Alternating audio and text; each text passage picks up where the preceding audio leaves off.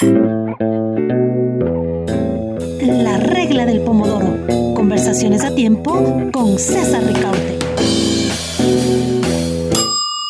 Hola amigos, hola amigas, bienvenidos a, esta nueva edición de La regla del pomodoro. Eh, para todos quienes eh, hemos hecho alguna vez periodismo, ¿no es cierto? Uno de los aspectos más delicados de este trabajo es la relación con las, con las fuentes. Eh, y, pero, ¿qué sucede cuando algunas de esas fuentes son grupos, que, grupos criminales que están al margen de la, de la ley? ¿Cómo se las debe tratar?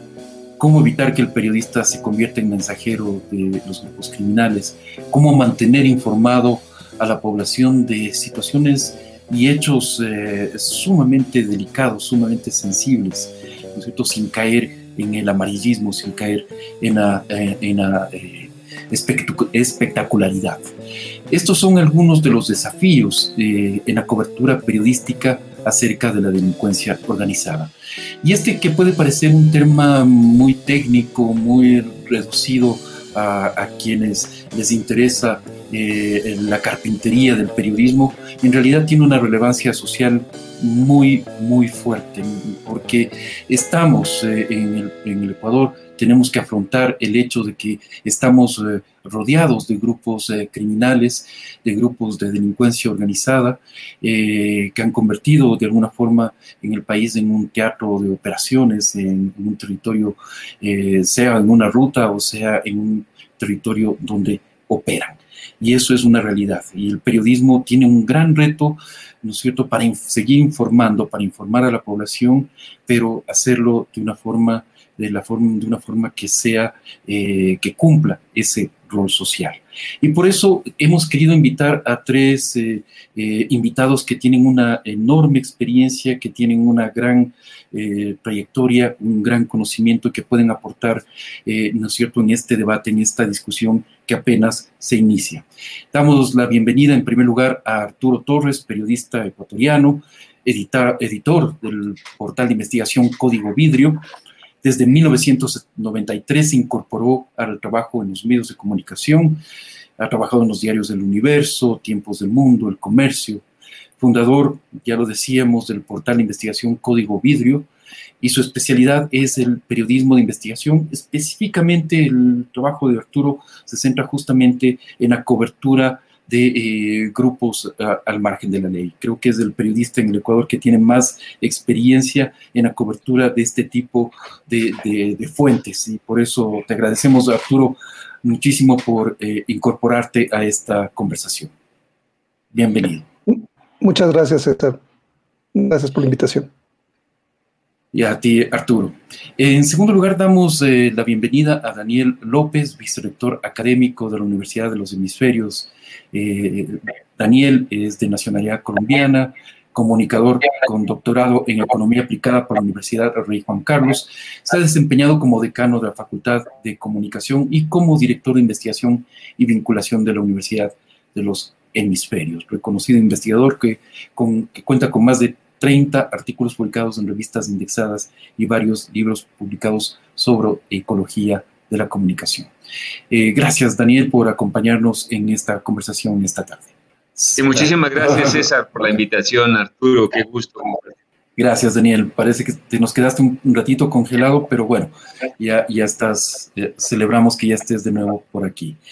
Y bien, eh, teníamos, tenemos un tercer invitado, esperemos que ya se nos incorpore, que es el investigador, documentalista, eh, periodista, Temoris Gretko, que viene desde México y que ha escrito, ha cubierto, eh, tiene una enorme experiencia en cobertura de eh, conflictos y de eh, justamente violencia provocada por grupos de, crimen organizado, ha trabajado en 94 países del mundo, actualmente, como decíamos, está en México.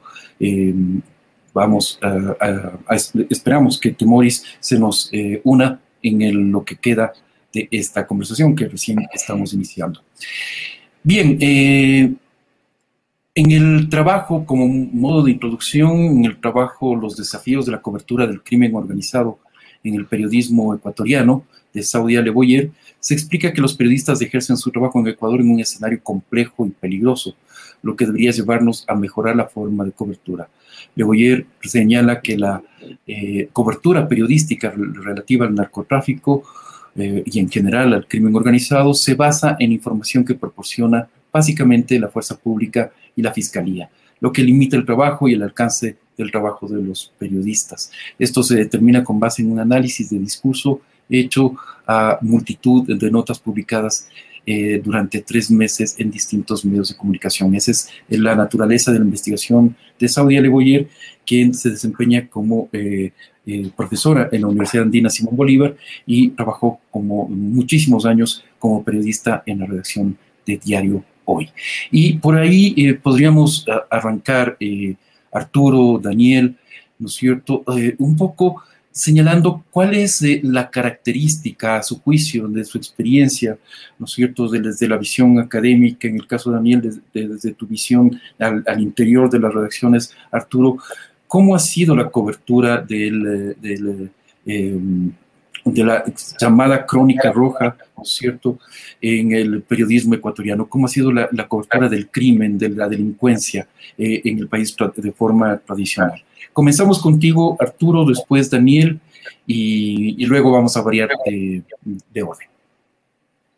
Eh, gracias, César. Bueno, creo que la, la lógica de las coberturas han ido evidentemente variando porque los escenarios en el país se han ido también eh, como encasillando en un tema más complejo que tiene que ver con la trastienda del narcotráfico.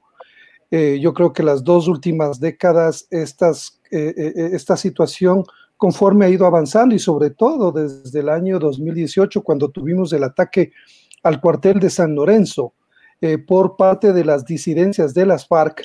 Ya hubo una acción concreta de un grupo terrorista, narcoterrorista, a una instalación de la policía, dando un mensaje de fuerza eh, que no había ocurrido en el país, es un hecho sin precedentes, y yo creo que ese marcó también un quiebre, ese hecho marcó un quiebre que nos puso ante un acontecimiento que es todo el fenómeno de la, de la crisis de la frontera norte, donde se evidenciaron básicamente estas confrontaciones y estas actividades relacionadas con el crimen organizado, con el narcotráfico, con, los, con las disidencias de las FARC, en las que tienes ecuatorianos y colombianos, en una zona donde el Estado no ha tenido control.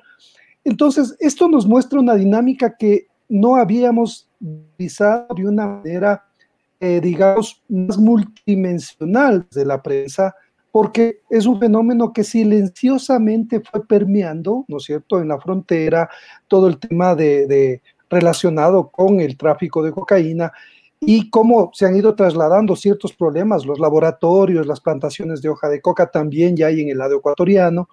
Entonces, este fenómeno ha ido avanzando, pero no así las coberturas, y yo coincido en ese análisis que, mencionaste de Saudia en relación a la, cobertura que en general se basaba más en fuentes oficiales, en fuentes de fiscalía, de policía, pero ahora frente a esta nueva dimensión tenemos que hacer mano, echar mano de otros actores que no necesariamente pasan por la oficialidad, sino que ya por actores que tienen que ver con el crimen organizado, con disidentes, con militares que están en la zona, con policías que no hablan necesariamente desde el oficialismo, sino que yo les llamo fuentes cerradas, ¿no es cierto? Que son las que te dan información pero no quieren aparecer precisamente porque eh, se pone en riesgo su vida y también cambia la, la, situación para el periodista que se expone. Por eso es que no vemos que los periodistas que están en la zona den una cobertura pormenorizada del crimen organizado porque están más expuestos. Y ellos evidentemente saben que si hay autoridades, hay jueces, hay fiscales que están expuestos,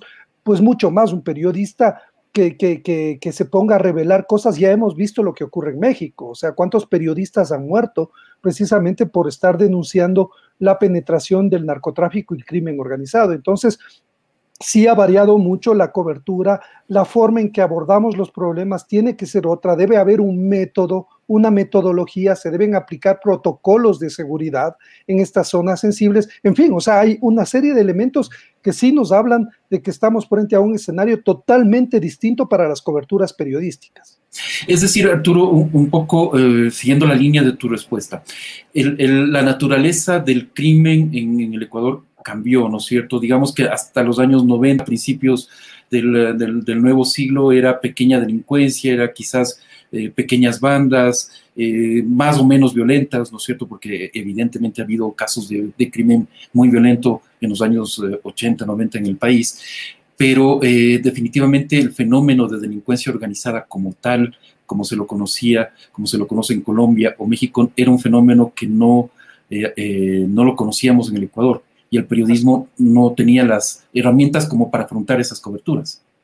Así es pasamos de delincuencia común a delincuencia organizada y a redes eh, del crimen organizado relacionadas con las transnacionales del narcotráfico. Hablamos de los grandes carteles, Sinaloa, Jalisco Nueva Generación, Plan del Golfo, los Zetas, en fin, porque básicamente el, Ecuador es, es, es, la zona por donde se, saca el 40% de la cocaína que produce Colombia. Entonces eso también cambió la dinámica de, del fenómeno del narcotráfico en el país.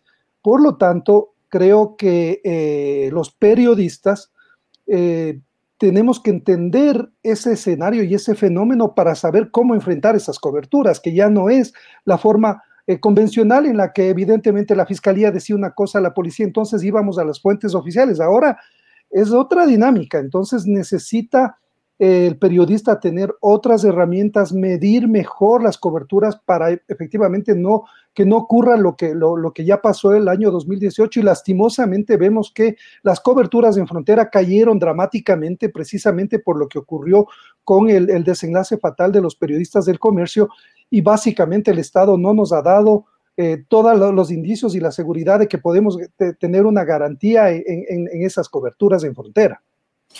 Eh, ¿Tú crees que los, eh, que los periodistas, los medios de comunicación eh, incluso, están trabajando en esa nueva forma de, coberturas?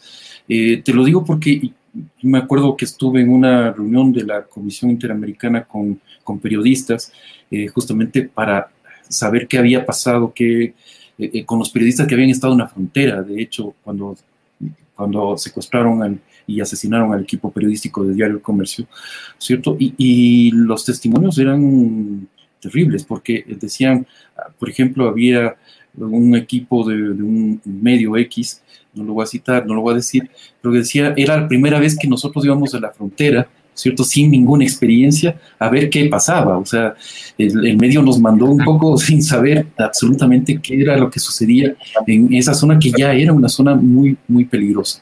Entonces, ¿tú crees que se están tomando las, las previsiones? Eh, bueno, sí, creo que eh, no hay el suficiente debate ni la suficiente conciencia sobre el problema de las coberturas eh, relacionados con el crimen organizado.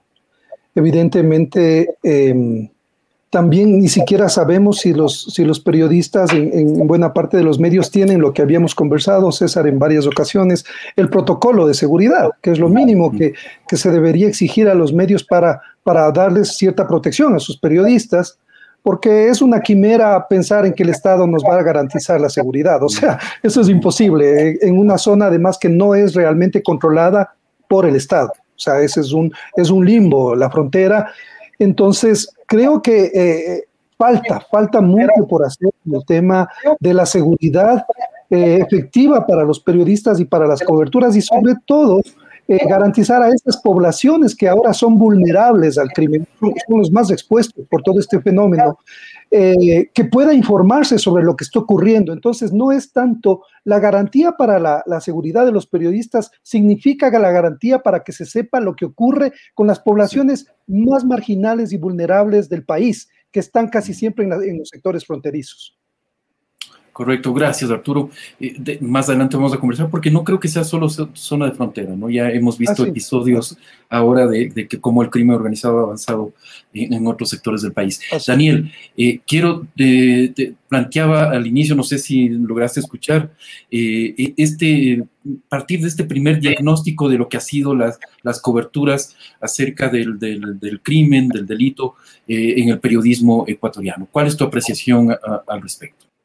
Yo coincido plenamente. O sea, eh, eh, la agenda informativa, la nueva agenda informativa de, un conflicto en un momento determinado como lo tiene Colombia o como lo tiene México, esa, esa agenda del Ecuador evidentemente es nueva, es decir, y supone, supone una, repensar nuevamente la empresa informativa para ese tipo de cumplimiento.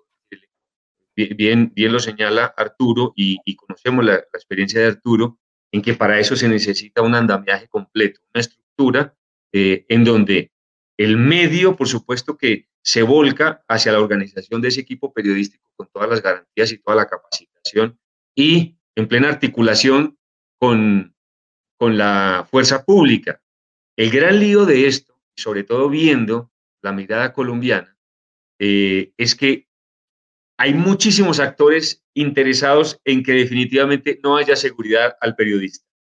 Y, y podríamos mencionar, pero evidentemente que, podríamos caer en algún tipo de injusticia. En el caso colombiano, por ejemplo, está muy claro que no se prestó esa seguridad en la primera década de los años 2000 precisamente para que hubiese una sola fuente, una fuente oficial.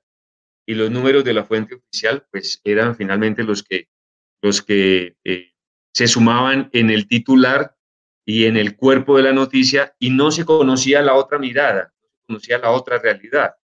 Eh, ese es un gran riesgo porque la población pues termina siendo eh, simplemente informada por, una, por un vocero de una de esas fuentes que le interesa que, lleve sus números a la población.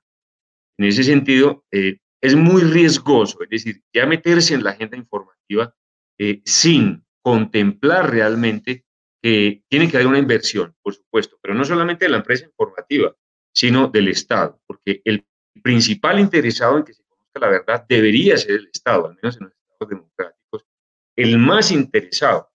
Y, así como hay corresponsales de guerra, en esa escuela de formación de corresponsales de guerra, recordarán ustedes de Rosenthal, el profesor eh, eh, brasileño, evidentemente que tiene que haber un esfuerzo monetario en, en que y económico en que el, periodista tiene que ir a la zona eh, no solamente protegido, con garantías.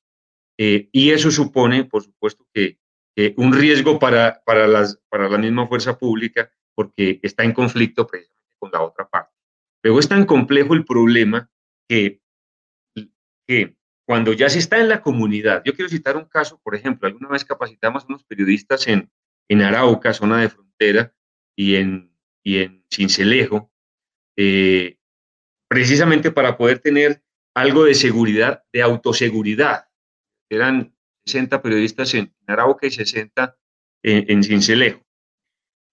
Y hablando eh, desde la óptica de la ética periodística como, digamos, como un cinturón de seguridad, decir, mira, lo único lo que, lo que puedes hacer por ti mismo es cuidarte siendo muy ético. Sí, pero eso cuando estás en la zona y en el terreno y entrevistando a la comunidad que hace parte y está mezclada, pues eso termina siendo una retórica que es ajena y eso no se vive, no es real.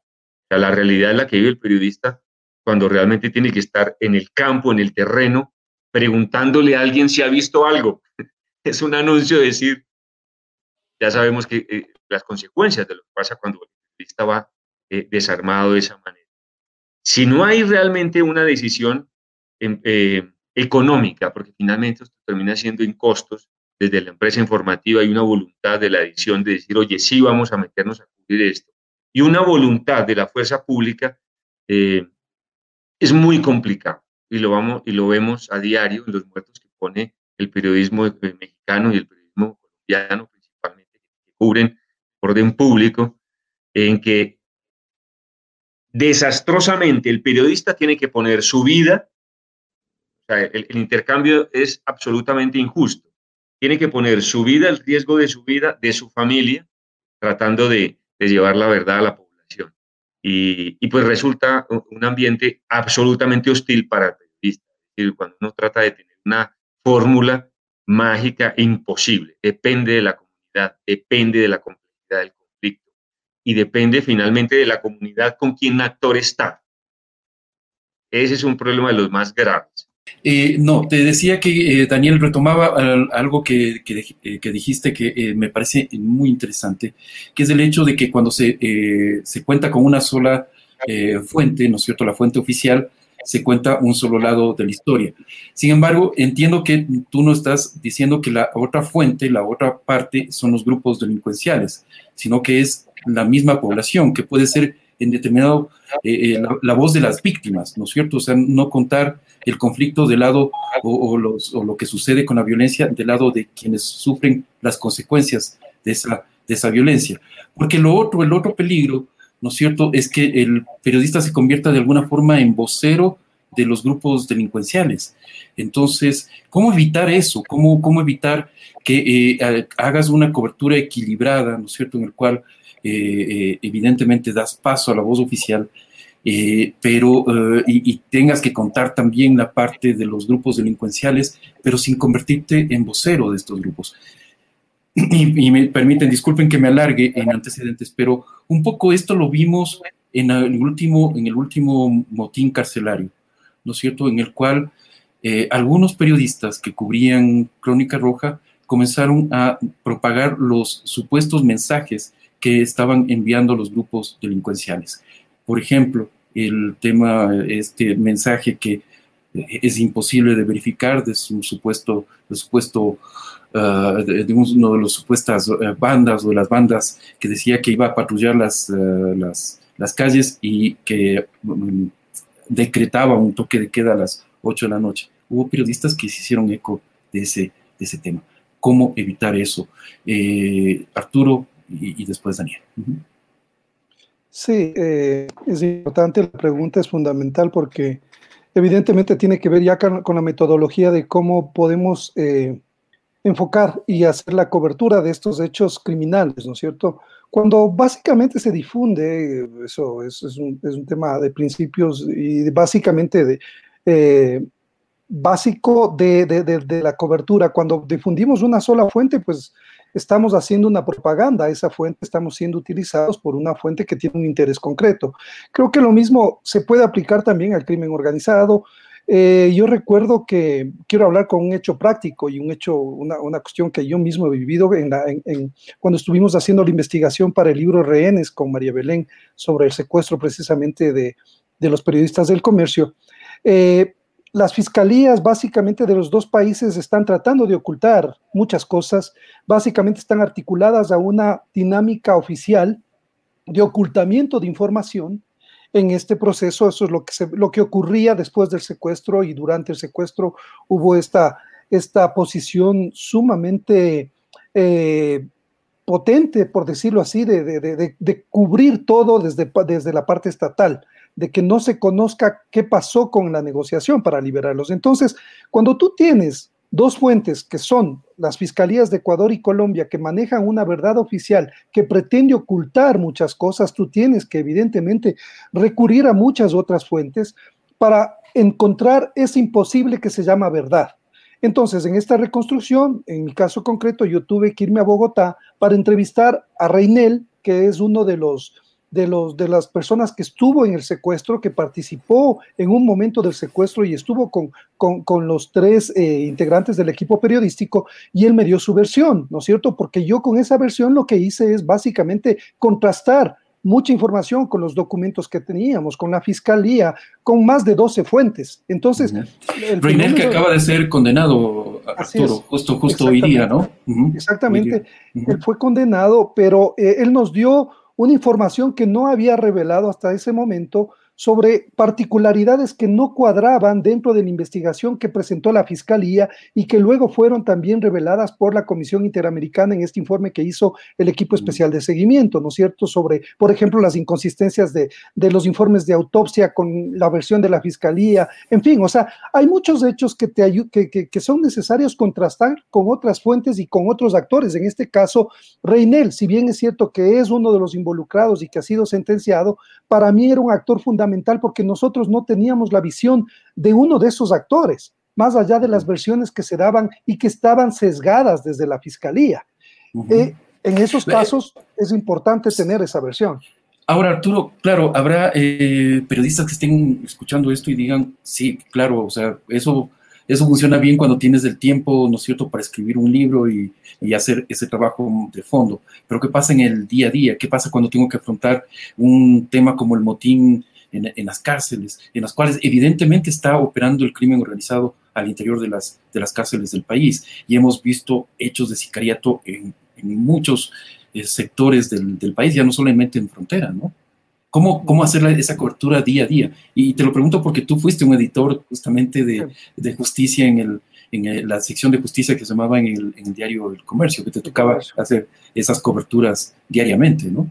Así es. Creo que, que, claro, evidentemente cuando estamos frente al vértigo de la noticia, yo tengo que informar un hecho noticioso del día a día y ahí tengo que basarme básicamente en fuentes, en fuentes oficiales, ¿no es cierto? Eso es, eso es lo lógico. Pero eh, luego yo creo que siempre el periodismo debe tener un, enfoque de, de, como de a mediano plazo, ¿no es cierto?, de estos ritmos en los que puedes efectivamente tratar de dilucidar el porqué de los, de los hechos y ahí es cuando entra ya el método, la metodología para precisamente abrir el abanico de fuentes para poder entender y para que los, los, los, lectores puedan comprender toda esta complejidad de un hecho, de un hecho, en este caso lo, me refiero nuevamente al secuestro, sí, o sea, pero el consejo para los periodistas del día a día es sí, o sea, trabajemos con noticias, pero también eh, en, el, eh, en este ritmo de a 50 kilómetros por hora, porque en una noticia hablamos, yo estoy hablando de 120 kilómetros por hora,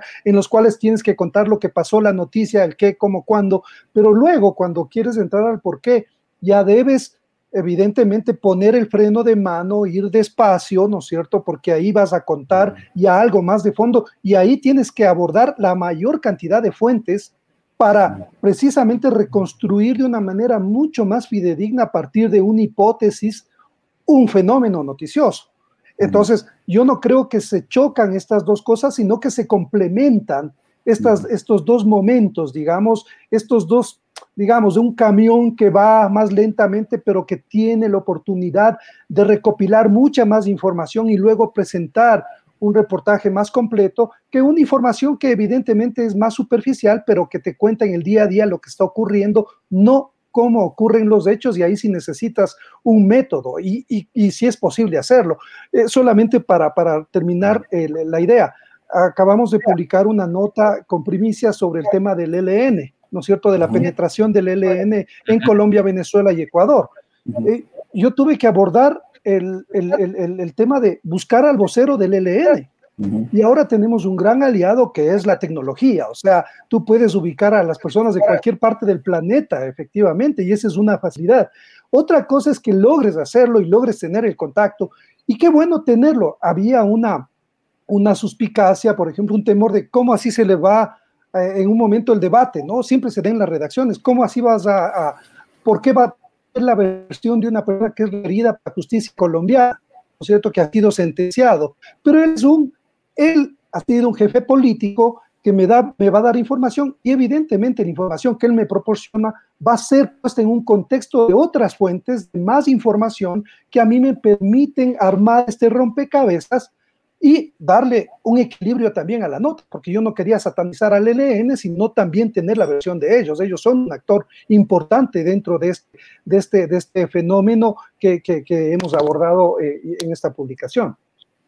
Gracias, Arturo. Daniel, eh, Arturo nos dice, eh, bueno, hay que, la noticia diaria es 120 kilómetros por hora, hay que reducir eso cuando uno quiere hacer ya periodismo más de fondo a unos, a unos 50 kilómetros.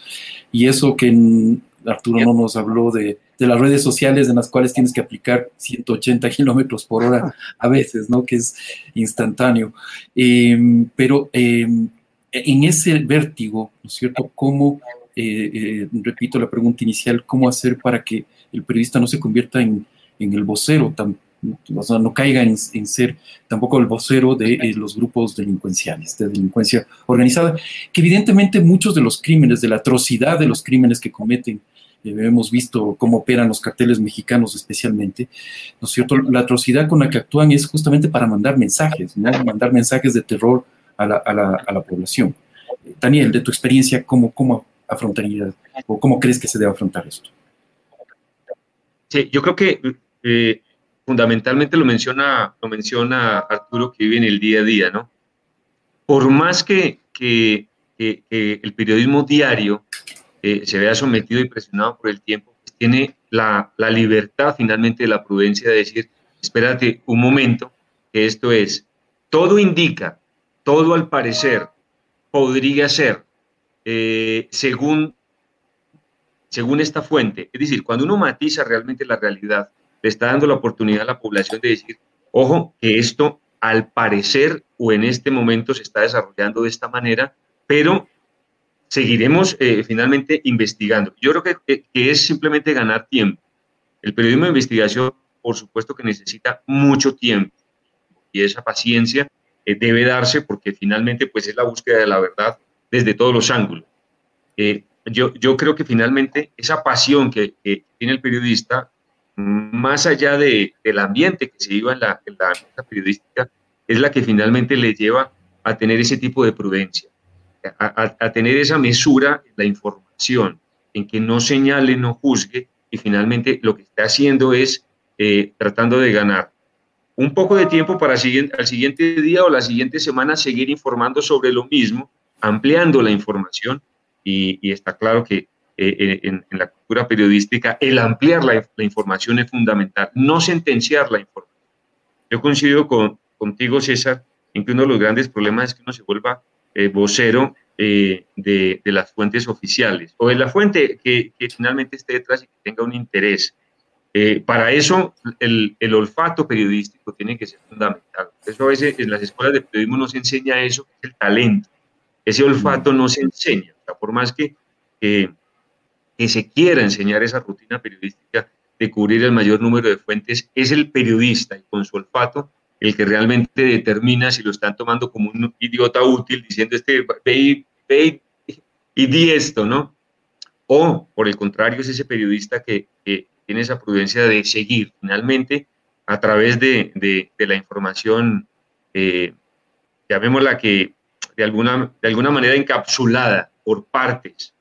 A veces el afán ni siquiera es el tiempo, sino el afán es cerrar a mí me parece que mm. uno de los grandes problemas que tenemos en la información es concluir y cerrar. Hay que seguir investigando, no importa que puedas emitir en vivo, pero deja la opción, la apertura a la ciudadanía, a la audiencia de decir, oye, esto está en desarrollo, o sea, no concluyas. Y definitivamente, el cruce de la información es fundamental.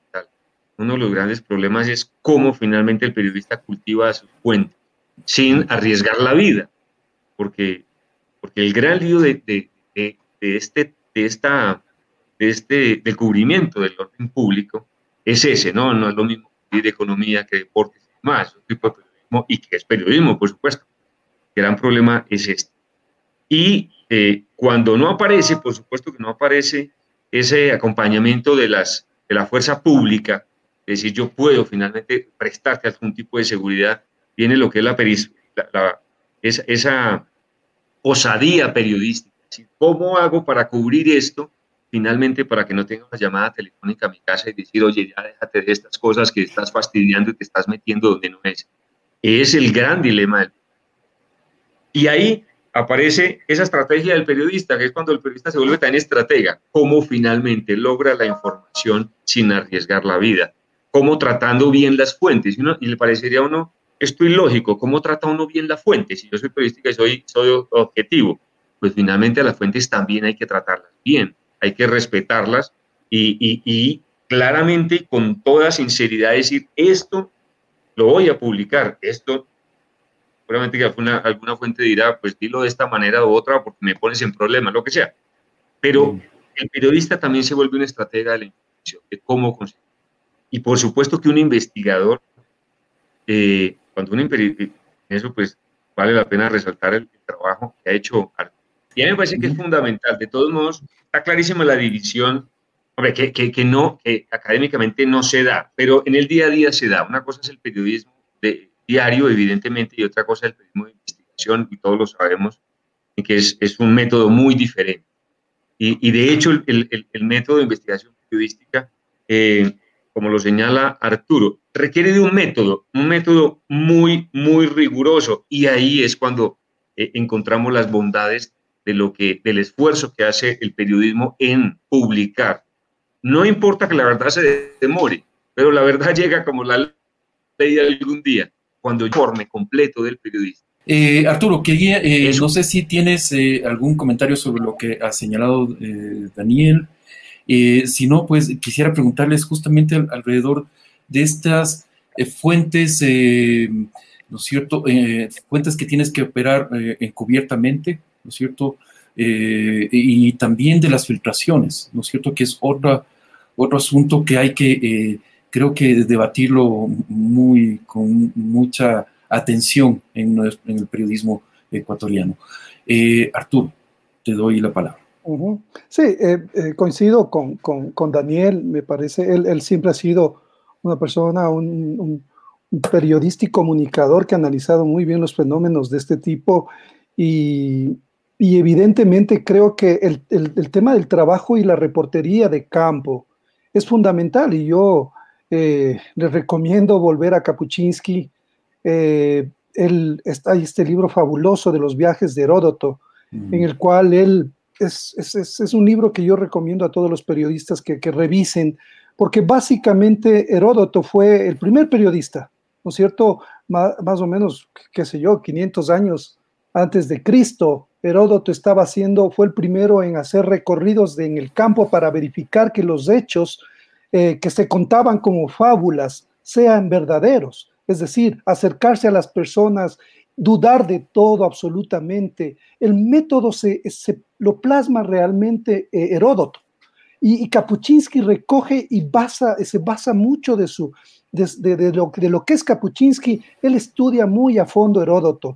Que, es el, gran cronista griego, ¿no es cierto?, que, que nos pone en contexto las guerras de esa época y, veamos las dificultades que había en esa época. En esa época no había transporte, tenían que irse, eh, o sea, muchos de los viajes los hace caminando, son horas extensas para llegar a, sus destinos. Eso es una escuela del periodismo. O sea, tenemos que volver a eso para entender eh, cómo Heródoto hacía los planteamientos de sus, de sus historias, ¿no es cierto? Cómo él recomienda no apegarse a ninguna de las fuentes, cómo él se vuelve crítico sobre su subjetividad, o sea, es una descripción fabulosa del método periodístico, Heródoto. Y yo he revisado dos veces ese libro. Es, es, tan didáctico, tan pedagógico lo que nos cuenta Kapuczynski de Heródoto y cómo él va adaptando toda su reportería. Entonces, es fundamental entender esto. O sea, eh, no existen las verdades absolutas, todas son verdades a medias.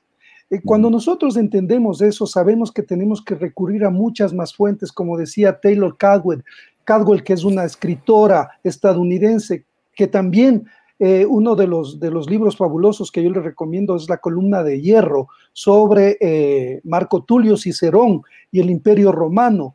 Ella describe así cómo se tienen que escribir los libros. Ella cree y, nos pone también el método. Contar una historia en profundidad es poner un espejo a lo largo de un camino e ir reflejando cada una de las cosas en detalle y poner eso en contexto. Eso es lo importante, creo yo. Ese es el aporte que puede dar el periodismo a la sociedad cuando un periodista es crítico, pero sobre todo tiene un método que le ayuda a alejarse de su subjetividad, porque eso es lo fundamental del método que los seres humanos somos subjetivos, tenemos emociones, evidentemente nos, nos, sesgamos, pero el método nos apega a precisamente reconstruir este hecho en toda su magnitud y ver la proyección hacia dónde nos conducen los hechos. Eso creo que es, que es importante en este caso. Eh, eh, la otra pregunta era, ya, sí, discúlpame que haya eh, divagado sobre esto, pero me parece... No, no, estuvo, estuvo muy, muy, muy interesante. Además que estabas con tanta pasión que realmente era, no, era muy, muy, muy... inspirador escucharte. Yo preguntaba sobre el manejo de las fuentes encubiertas, ¿no es cierto? ¿Cómo, cómo, ¿Qué peso le, tienes, le puedes dar? Puedes construir una nota, toda una nota, todo un reportaje, toda una nota de investigación alrededor de una fuente encubierta. Eh, y el tema de las filtraciones, que si quieres las separamos, porque puede ser, puede, puede haber, pueden ser muy separadas, pero quizás una reflexión alrededor de este, de este tipo de fuentes que pueden ser problemáticas. Sí, las fuentes anónimas son excepcionales realmente en un trabajo de investigación. O sea, son esa, o sea la fuente vale la, información que te proporciona. Eh, por eso el anonimato, yo no creo en esta fuente que te da, que te dice una cosa y tú la publicas a no ser que sea un testigo excepcional, digamos, pero tiene que dar la cara, ¿no es cierto? O sea, eh, ahí nosotros nos damos cuenta cuando las fuentes nos quieren aprovechar, cuando primero no quieren dar la cara y te sueltan cierta información que es sesgada y confían en que el periodista hace las veces de basurero para regar esa basura que ellos quieren intencionalmente difundir y afectar a un tercero. Entonces, ninguna fuente es ingenua, todas las fuentes tienen intereses y por lo tanto necesitamos dudar absolutamente de todas las fuentes, sabiendo que todas tienen un interés. Y evidentemente, si es que el periodista tiene una agenda concreta sobre un tema, ahí va a buscar y hay más posibilidad de que, de que puedas realmente aplicar un método para reconstruir un hecho. Y creo que hay que tener mucho cuidado en, las, en, en estas fuentes que no quieren dar la cara. Estas fuentes que no quieren dar la cara, evidentemente hay gente que por seguridad no quiere ser expuesta, pero te tiene que proporcionar información. Yo no puedo publicar algo que me dice una fuente anónima como si fuera un hecho. Es algo que queda en el tema de, lo subjetivo. Yo no creo lo que me dicen las personas, sino lo que me pueden probar. En la contrastación y en la verificación con otras fuentes es donde me voy a acercar a la realidad. Entonces, eh, podemos luego abordar este tema que me, parece que es sumamente importante en, en esto de la posverdad, lo de, la, lo de las filtraciones, que es otro capítulo y que estamos viviendo, efectivamente hemos vivido estas, eh, hay un Boom, sí, hay un boom de, filtraciones, y no contrastan la información los periodistas. O sea, creen en una fuente que les da un, un, informe y publican y acaban con la honra de muchas personas inocentes. O sea, y ahí creo que hay que volver al tema fundamental del periodismo. El servicio público, o sea, somos, somos, o sea, estamos por el interés público, por no vamos a dañar a las personas, pues, o sea, estamos, eh, el ejercicio periodístico es un ejercicio de justicia, no es un ejercicio de escarnio. Entonces, me parece que eso también es importante, pero dejo la reflexión para, para luego. Y un oficio profundamente ético, como, como siempre decía eh, Gabriel García Márquez, entre otros, ¿no? Daniel, voy, voy contigo. Eh, ¿Cuál es tu apreciación acerca del, del uso de estas fuentes ¿no es cierto?, fuentes eh, eh, encubiertas y, bueno, si quieres reflexionar también sobre el tema de las filtraciones, porque me parece que podríamos dedicarlo eh, una reflexión más amplia, pero si quieres hacerlo de una vez, pues bienvenido. Sí, yo, yo estoy de acuerdo, o sea, cada vez el periodismo, el periodismo de investigación se parece más al periodismo, a un periodismo científico, no un periodismo que cubre ciencia, sino un periodismo y utiliza un método mucho más riguroso. Fíjense que finalmente el periodismo, igual que el científico, se ocupa de eso, ¿no? De, tratar de ser lo más veraz posible, de tener una realidad más veraz, más verosímil. Finalmente la verdad, o sea, sabemos que puede llamar de muchas maneras. Y para eso, definitivamente que, que tiene que tener una clasificación muy estricta muy rigurosa de la fuente y de la, de la, de la evidencia que da la plenamente. O sea, una cosa es la información que se da con unos intereses y otra cosa es la libertad que tiene el periodista de decir sí, creo no creo.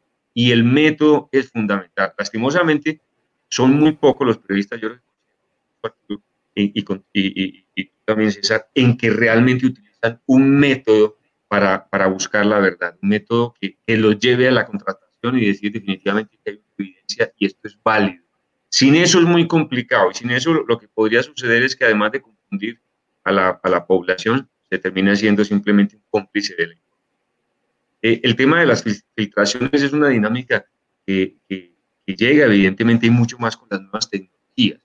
A mí me parece que, lo más peligroso hoy en día es em, dar crédito y, y, dar fe a esa filtración si no viene con una cara eso se igualaría a un, meme o eso se igualaría simplemente a una provocación de alguien que quiere ponernos en nuestra, en nuestra mano, en, nuestra redacción, algo muy premeditado. Yo, yo eso pensaría que tiene que ser, exactamente igual, rigurosidad. Y, finalmente la rigurosidad es una expresión de la ética. El periodista, cuando ya vive el periodismo es profundamente ético, porque sabe que, que toda su reputación se puede caer con un reportaje que no esté fundamentado, con una, con una investigación que no esté fundamentada, porque lo van a señalar, pues, es, es, es alguien que se expone a, a, la, a la, opinión pública eh, diciendo, yo traigo la, la verdad. Si finalmente los diferentes sectores, el gran problema de, de, de, exponerse con fuentes que realmente no, no, no generan ese tipo de, evidencia y ese tipo de rigurosidad que ya tuvo que haber cribado el periodista. El periodista se expone y expone su nombre, expone su credibilidad y, y con un solo reportaje pues puede dañar su carrera. Es decir, no solamente ha invertido tiempo, sino que ha expuesto a la población a un engaño premeditado de, algunas de, algunas fuentes que obviamente que no, no, no se lo advirtieron. Pero si no logra filtrar eso, el periodista fácilmente desaparece de los medios. Eh, por sus pares, criticado por sus colegas, criticados por los medios de comunicación, criticados por la opinión pública, criticado por los académicos. Luego, ese investigador, periodista termina siendo un agente realmente de cambio. Por eso es tan delicada la, el manejo de los fuentes, de las filtraciones. El periodista es el primero que duda de qué, de todo, duda hasta de la fuente, duda del documento, porque hay que confrontarlo. Es su nombre el que está de por medio, si no su vida, ¿no? Correcto, gracias, gracias Daniel. Eh, Arturo, eh, filtraciones creo que ha habido eh, eh, toda, toda la historia del, periodismo, ¿no es cierto? Pero como decía Daniel, el fenómeno se vuelve un fenómeno con unas particularidades muy propias del, presente, de, esta, de, esta, de este periodo contemporáneo, a raíz de lo que sucedió con Wikileaks y, y esas grandes filtraciones de millones de documentos, ¿no es cierto?, que fueron puestas eh, a disposición de muchos medios de comunicación. Bueno, conocemos toda, toda esa historia. Em, ¿Cuál es el peligro del, del actual, del, del, manejo actual de, de, esas filtraciones? Tú ya lo señalabas de alguna forma, eh, que muchas veces esas filtraciones no se someten a ningún trabajo de verificación ni de contrastación, etcétera, si se las publica tal cual, sin prever ningún tipo de, de, consecuencias además. Pero, ¿cuál es el, problema ah, para ti periodísticamente que eh, representa el, exponer de esa forma las filtraciones y cuál debería ser el tratamiento que se dé a las, a las filtraciones? Eh, sí, creo que el mayor problema es que básicamente con redes sociales lo hemos vivido, estamos frente a una a un hecho, que es que la, la, mentira está ganándole la, la, batalla, por así decirlo, a la verdad. Eh, ese es el mayor problema. Una sociedad desinformada es una sociedad que no va a poder tomar decisiones oportunas desde empezando por sus autoridades y por sus ciudadanos. O sea, el periodismo es útil porque ayuda a que los, ciudadanos puedan gobernarse por sí mismos, puedan tomar decisiones eh, en función a información, a datos, si es que un ciudadano está basándose en desinformación, en, datos filtrados que no están contrastados adecuadamente, también va a tomar decisiones equivocadas. Esto lo hemos visto en medio de esta campaña electoral. O sea, por eso es que las redes sociales se han vuelto un espacio donde circulan, creo que yo, yo que más del 60-70% de la información que circula, o mejor dicho, como dicen los griegos, la doxa, la opinión, no los hechos, es la opinión es la que de alguna forma se confunde con los hechos, ¿no es cierto? Y aprovechando este vértigo de redes sociales trata de posicionar una narrativa que realmente es falsa y tiene unos objetivos políticos para básicamente engañar a la, sociedad, persuadirle, ¿no es cierto? Que para eso también está hecha esta dinámica de desinformación. Entonces me parece que eh, por eso es que el periodismo serio, el periodismo que valora el método, va a diferenciarse y finalmente va a ganar la batalla porque la gente al final va a entender, eh, cuando un periodista, como decía, se, mencionaba muy bien, eh, Daniel, publica una filtración sin contrastarla, básicamente pierde eh, al, mediano plazo o inmediatamente pueden verse las consecuencias en la pérdida de su credibilidad, porque enseguida van a venir rectificaciones, porque así como las redes potencian la información, también te pueden sepultar. Las redes cuando los periodistas se equivocan, ¿no es cierto? Porque ahora hemos visto el foro el foro público ya se cambió de los grandes medios a las redes sociales, entonces cualquier persona puede dar su opinión o puede exponer cualquier tipo de documentos, pero los periodistas podemos tener y marcar la diferencia porque precisamente sabemos qué hacer con la información, cómo presentarla. Y me parece que es fundamental el hecho de, que la gente pueda empezar a, a, sacar conclusiones, ¿no es cierto? Y a informarse precisamente de medios y periodistas que básicamente se apoyan en hechos fidedignos y que lo revelan y no están metiéndose en el campo tanto de confundir las opiniones con los hechos. Esta época de los influencers es muy mala para el periodismo, es muy mala para el periodismo. O sea, creo que hay que, tenemos que poner las babas en reojo, ¿no es cierto?, para tratar de reflexionar y entender bien cómo el periodismo serio puede empezar a cumplir un papel fundamental para que los ciudadanos puedan discriminar mejor lo que está ocurriendo ahora mismo en esta sociedad de la posverdad. Eh, entonces, eh, César, si me permites, me parece que quisiera compartir con ustedes algo a propósito de lo que decíamos del tema de la verificación, ¿no es cierto? De lo importante que es la verificación. Yo me refería a Heródoto, Heródoto, pero también hay otro historiador, otro griego, que marca básicamente la metodología de, de la reconstrucción de los hechos que es Tucídides, que es otro cronista griego que en el siglo V antes de Cristo nos, nos, nos, da esta, esta metodología de cómo hacer reportería en la introducción de su historia de la guerra del Peloponeso. Permíteme, por favor, leer este párrafo que me parece fundamental compartirlo. Mira lo que dice Tucídides. Y en cuanto a los hechos acaecidos en el curso de la guerra, he considerado que no era conveniente relatarlos a partir de la primera información que caía en mis manos, ni como a mí me parecía, sino escribiendo sobre aquellos que yo mismo he presenciado, o que cuando otros me han informado, he investigado caso por caso con toda la exactitud posible. La investigación ha sido laboriosa porque los testigos no han dado las mismas versiones, de los mismos hechos, sino según las simpatías por unos o por otros o según la memoria de cada uno. Esto mm. tiene 2.500 años.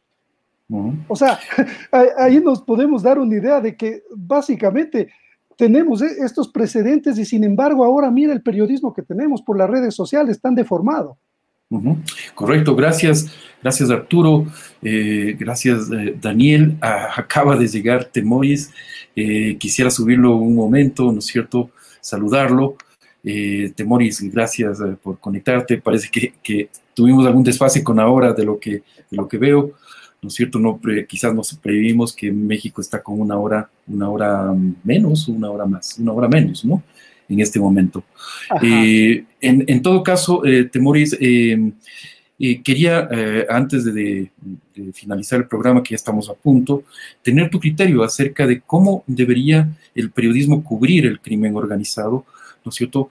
sin convertirse en, eso, en vocero de ese crimen organizado, sin tampoco convertirse en vocero de los, de los, de los, del oficialismo, de las fuerzas eh, oficiales, ¿no es cierto?, que muchas veces también cometen, eh, están involucradas con el delito organizado. ¿Cuál es tu experiencia alrededor de esto? ¿Cuál ha sido, cómo, crees tú que se debería afrontar estos retos periodísticos? Bueno, lo primero, César, colegas, es una disculpa enorme. acabo de ver los emails en donde me están pidiendo que me conectara ya. Y, bueno, salté de inmediato y, todo yo estaba pensando que me, que me, tocaba conectarme como en 34 minutos justamente y no, este, fue, fue, fue ahora. Entonces es una pena, lo lamento con ustedes, con el programa y con el público. Eh, bueno, rápidamente, porque ya creo que ya se está acabando el tiempo. Eh, a, mí me parece que, eh, entre tantas cosas que, que, podía decir, pero haré énfasis solamente en un punto que los, que los periodistas tenemos que ser más críticos con la información que recibimos, con la información oficial. O sea, eh, somos unos repetidores, creo que en general, en, en particular en el, en el, periodismo en México, donde el periodismo de investigación se ha fortalecido en los últimos años, pero sigue siendo marginal en comparación con el, con, el, periodismo tradicional. Cuando, un funcionario dice algo, cuando una, agencia del, del, del Estado presenta algunas cifras, El periodismo lo, repite, lo, repite sin verificación, sin contraste, sin ir a buscar eh, eh, alguna manera de comprobar qué es lo que están haciendo. Y de esa forma nos convertimos nada más que en, en extensión. Y esto se da de manera muy clara en el tema del crimen organizado porque eh, sistemáticamente estamos re repitiendo la versión del Estado, la versión que dan las autoridades sobre el crimen organizado. Y entre muchas fallas que tiene esa versión, es una versión aséptica, es una versión que limpia a las propias autoridades, a, los, a, los, a las extensiones del, del, Estado, de el, del nexo que tienen con el crimen organizado. Hay, eh, una, hay, un, hay un vínculo directo muchas veces no, se, se, habla como, como si las autoridades pues, no pudieran resistir las, los embates del crimen organizado, eh, la oferta económica, las, las, amenazas, cuando en realidad muchas veces son, de, desde las autoridades se maneja el crimen organizado, o sea, realmente desde, desde, el Estado se, eh, salen los brazos que operan al crimen organizado. Y esa es una cosa que los países estamos aquí para señalar. Perfecto, gracias. Eh Gracias, Temoris, por esa, por esa apreciación. Te comprometemos para eh, hacer un, un, programa, un segundo programa alrededor de esto, que me parece que eh, es sumamente importante. En el Ecuador estamos eh, conociendo recién esos embates del crimen organizado y nos parece que es muy oportuno el que comenzamos a debatir cómo el periodismo tiene que eh, afrontar estos retos y más aún conociendo las experiencias que nos vienen desde México o desde Colombia. Así que eh, te agradezco muchísimo por estos, estos minutos. Eh, Arturo, Daniel, también muchísimas gracias. Daniel, no sé si quieres a, a, alguna conclusión. Eh, definitivamente que, la apuesta es clara. Yo, yo coincido plenamente en que, en que esta democratización de los medios eh, empoderó a todo el mundo eh, y de alguna manera las personas teniendo dispositivos se sintieron autorizadas para, para comunicar a la opinión pública algo, su vida, eh, sus experiencias, lo que sea. Pero evidentemente que, finalmente la, la opinión pública va a reclamar ese agente que, que, finalmente le lleva una información más depurada, una más construida y, y que finalmente lo va a reclamar. Eh, esto termina siendo parte de la canasta familiar, es decir, la noticia y la investigación periodística en la agenda de, de, del orden público termina siendo de interés familiar. Y la, la, misma audiencia termina clasificando y diciendo ya no más influencers, ya no más esta gente que hace pseudo periodismo, sino necesitamos nuevamente ese periodista. ¿Por qué? Porque es el sentido de la democracia. Finalmente, si la autoridad pública con sus datos eh, termina confundiendo, la misma audiencia termina escogiendo al periodista y, y, no necesariamente la misma empresa informativa que tenemos en el siglo XX. Puede ser ese periodista que hace buen periodismo. Estas nuevas iniciativas de periodismo son fundamentales porque es el periodismo se puede hacer aprovechando las tecnologías con la misma vocación eh, periodística de decir hay algo que contarle a la población porque es el único que lo está haciendo. O sea, definitivamente no hay otro agente. El otro agente podría ser el científico. El científico tiene tres lectores o cuatro. El periodista tiene la opinión pública que lee. Gracias. Gracias, Daniel. Eh, Arturo, tus conclusiones finales. Sí, me, me parece importante la, la, reflexión de Temoris sobre el tema de, oye, ¿cuáles son las fuentes oficiales? Hay que creer en ellas en medio de un ambiente como el que vemos que ya ha vivido México, los colegas eh, de México tienen muchísima experiencia de cómo lidiar, cómo llegar a la información, pero ahora sabemos que si las fuentes del Estado están también penetradas por el crimen organizado, eh, es mucho más necesario tener un método para contrastar también esa información oficial, sobre todo en temas de narcotráfico, de, de los personajes involucrados. Eh, evidentemente, como decía hace un momento, los, los, periodistas mexicanos, nuestros colegas, tienen mucha más experiencia y mucho más bagaje para enseñarnos sobre esto, eh, pero me parece valiosísimo que Temoris tope este tema, qué pena que, que, que, sea tan poco el tiempo, yo espero que podamos compartir eh, nuevamente este espacio porque Seguro que sí. Uh -huh. es sumamente sí. importante la reflexión eh, y la experiencia, ¿no es cierto? O sea, nosotros estamos aprendiendo y necesitamos ese bagaje, entonces evidentemente no podemos ni siquiera creer en un contexto de un país tan permeado por el narcotráfico como ahora también es Ecuador, ¿dónde está realmente la credibilidad de una fuente oficial? si es que sabemos que no es aséptica, como bien acaba de mencionar Temoris. Esa es mi reflexión como para dejar ahí esa, inquietud de César. Perfecto, gracias Arturo. Temoris, eh, em, tu conclusión, pero quizás alrededor de, esto eh, en el cual te decía, eh, muchas veces los grupos de, de, crimen organizado actúan de forma atroz, lo hemos visto justamente con los carteles mexicanos de la droga, justamente para lanzar mensajes ¿no es cierto? O sea, mensajes de terror a, otras bandas, a otros grupos delincuenciales y a la población en general. El, el periodismo, ¿cómo debe actuar ante ese, ese mensaje de terror?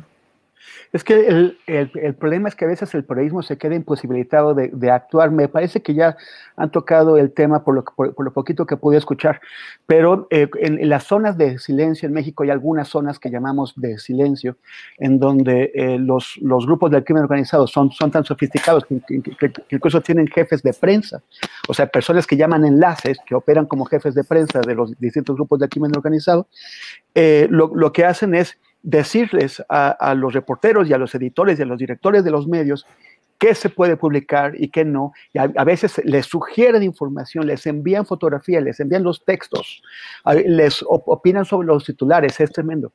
Entonces, cuando, cuando eso ocurre, cuando el, periodismo deja de poder servirle a la sociedad, la, sociedad trata de, de, dotarse a sí misma de instrumentos para conocerlo. Entonces crean, aprovechando las redes sociales, crean eh, páginas en donde se están dando información muy sencilla, pero esa información que están proveyendo, por un lado, de manera no profesional, o sea, sin rigor, sin contraste, sin intentar eh, o sea, están realmente sirviendo de amplificadores de los rumores y muchas veces esos rumores son sembrados por, los propios grupos de crimen organizado y además se están poniendo en peligro. O sea, ya hay varios mm. casos en que se han ofrecido recompensas, en que eh, grupos de crimen organizado ofrecen públicamente recompensas por el administrador de tal página. Por ejemplo, en, el estado de, Tamaulipas hay una página que se llamaba Valor por, por Tamaulipas y eh, el administrador tuvo que esconderse porque andaban tras su pista.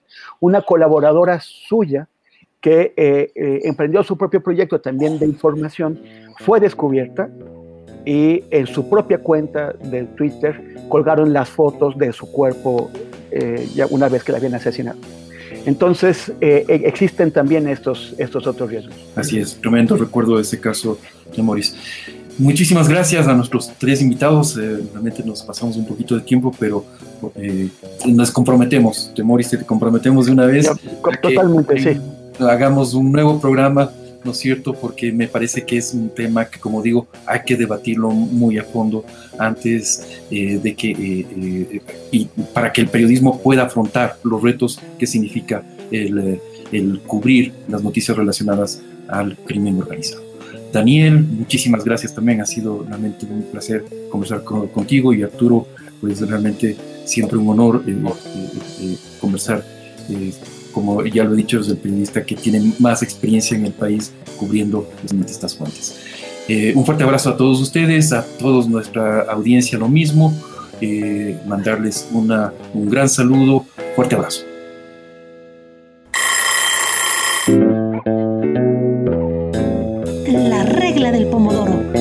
A tiempo con César Ricaute.